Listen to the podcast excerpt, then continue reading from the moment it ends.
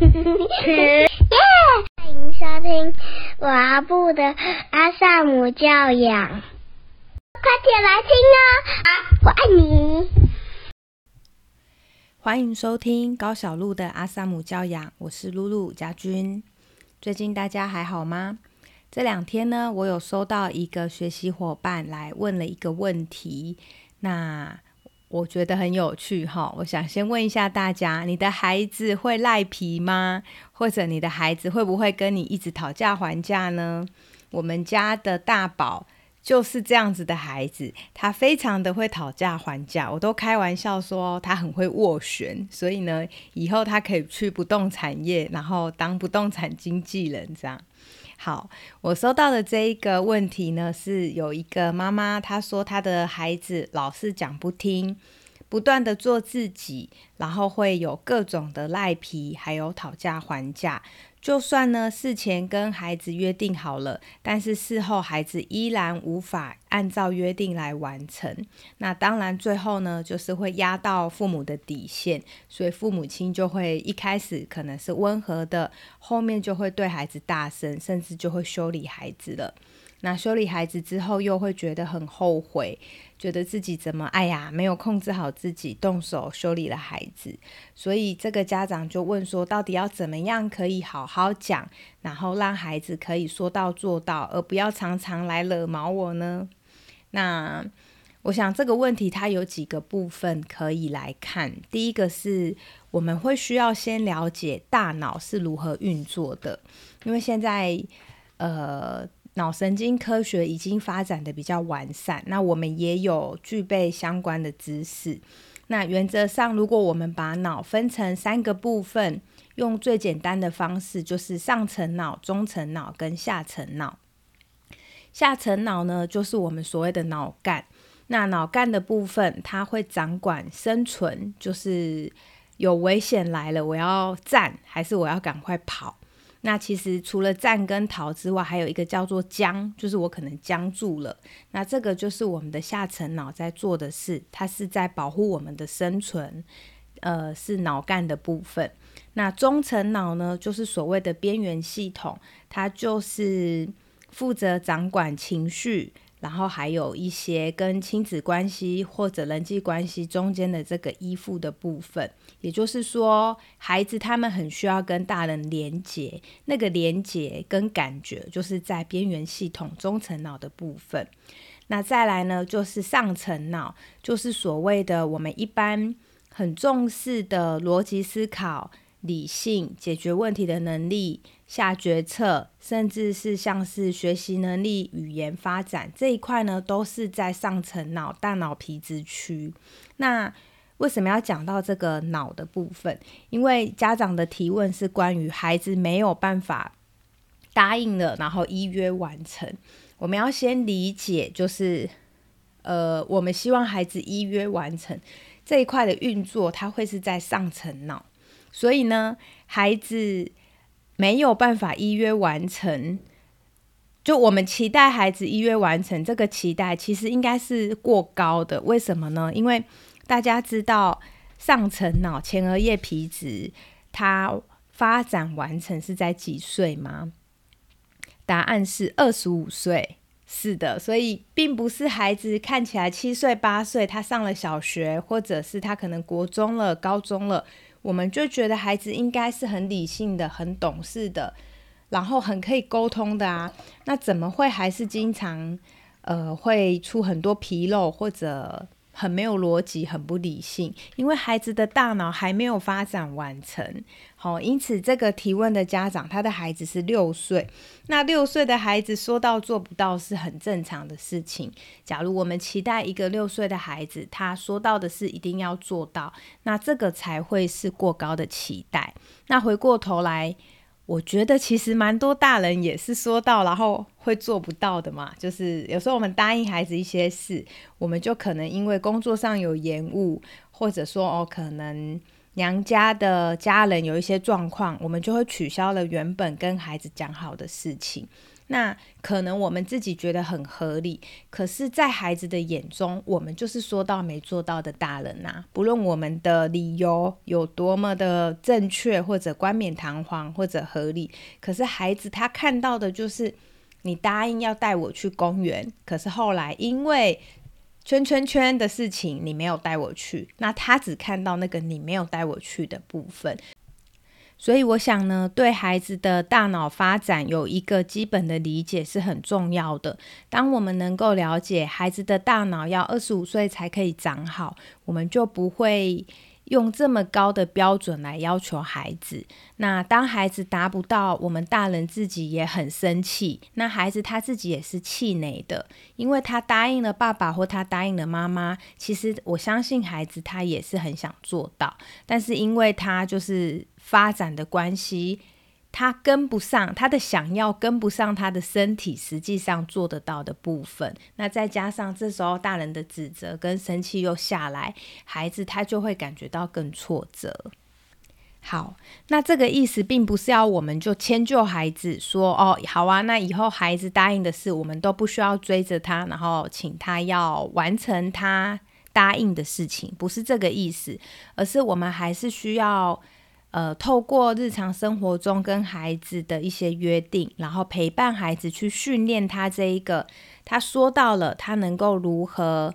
帮助自己去做到他承诺的，或者说我们身为孩子的照顾者，我们如何帮助孩子拥有这样的成功经验？当他发现，诶，我说到的是我是可以做到的，他就会增加一种我能感，就是我是可以的。那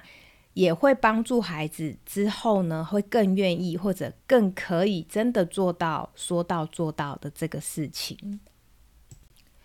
那在父母亲这一端，我们可以怎么样帮助孩子说到做到呢？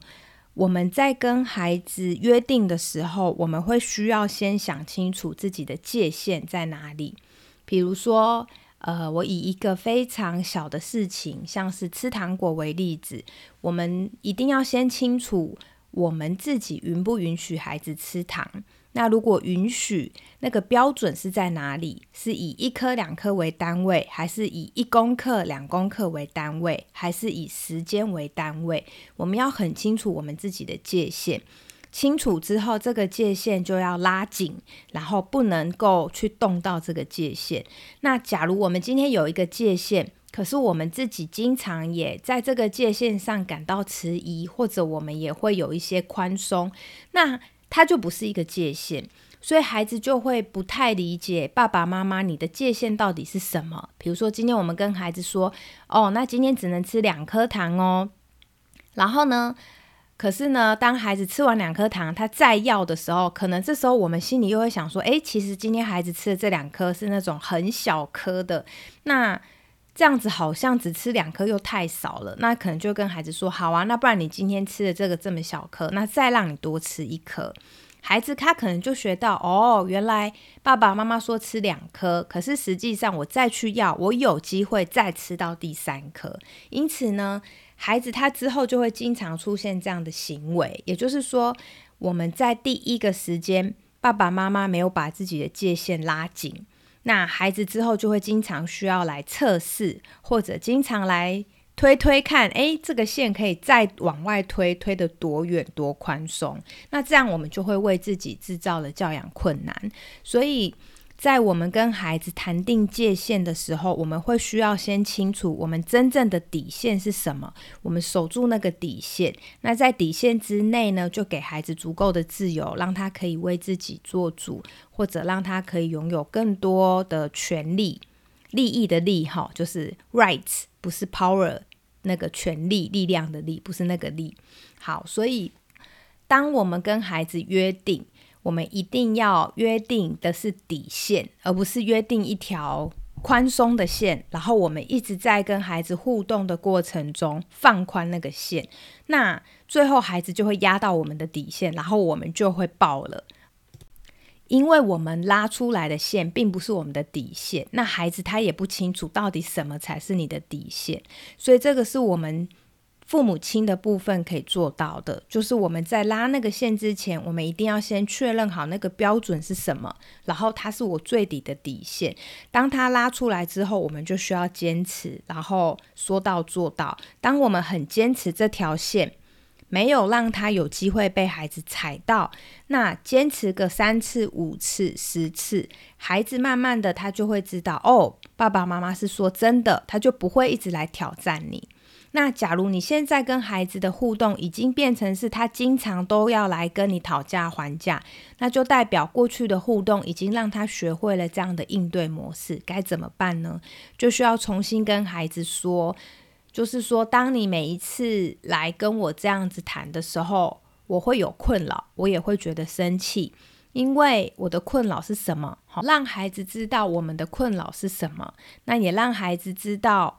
因为你一直踩到我的线，所以我就会生气。那但是呢，我又不想要对你用一个比较不尊重的方式跟你互动，所以我想要重新想清楚这一件事，然后告诉你，从现在开始，我会真的想清楚我想要坚持的事情是什么。然后我会鼓励家长可以让孩子知道原因，比如说你今天。很确定，你今天坚持只能让孩子吃两颗糖，要让孩子知道为什么是两颗而不是四颗。那也要让孩子知道，那两颗的定义是什么？多大颗算是你能接受的一颗？或者说，我们能不能用功克数来计算？像之前呢，我就曾经就是上网 Google，然后去查，查到之后，我就带着孩子来电脑前面，我们一起看。世界卫生组织它有建议，一个孩子在三岁以内，一天的建议糖量是在二十五公克以内。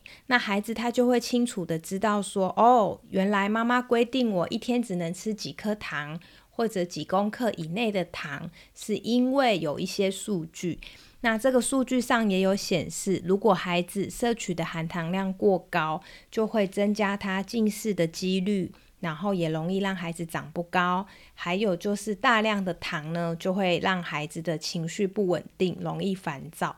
再来就是它会对孩子的脑部发展有影响。会让孩子的脑部发展变得比较迟缓，所以我就会去跟孩子讲这些东西。那当然要看孩子的年纪，尽量用他可以理解的方式去跟他说明。那当我这样去跟孩子说明，其实孩子是可以理解，他也可以接受说为什么妈妈要这样规定我，他就可以知道这个界限是从何而来。那孩子就不会需要一直去问你为什么，为什么，可不可以再多一点，再多一点。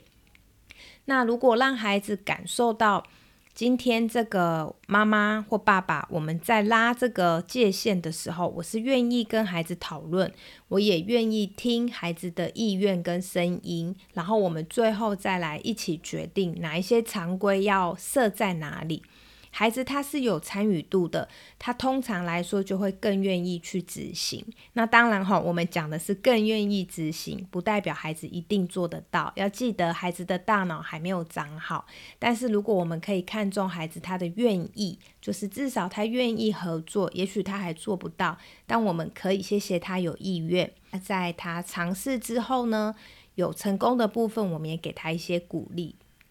这样子的话呢，长期而言，他就会慢慢建立一个良性循环，让孩子逐渐可以做得到。他承诺之后，他会知道他要努力去做。那如果大人有退让过，孩子他学到的就会是：当我去要，或者我一直试着去踩线，我就会得到线会退让，或者我会得到我想要的东西。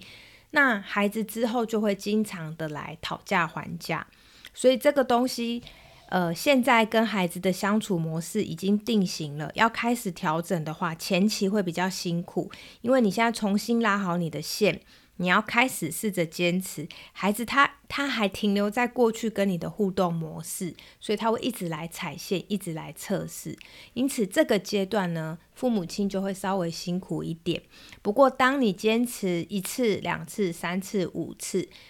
就这样坚持几次下来，其实孩子感受得到什么时候你说的是认真的，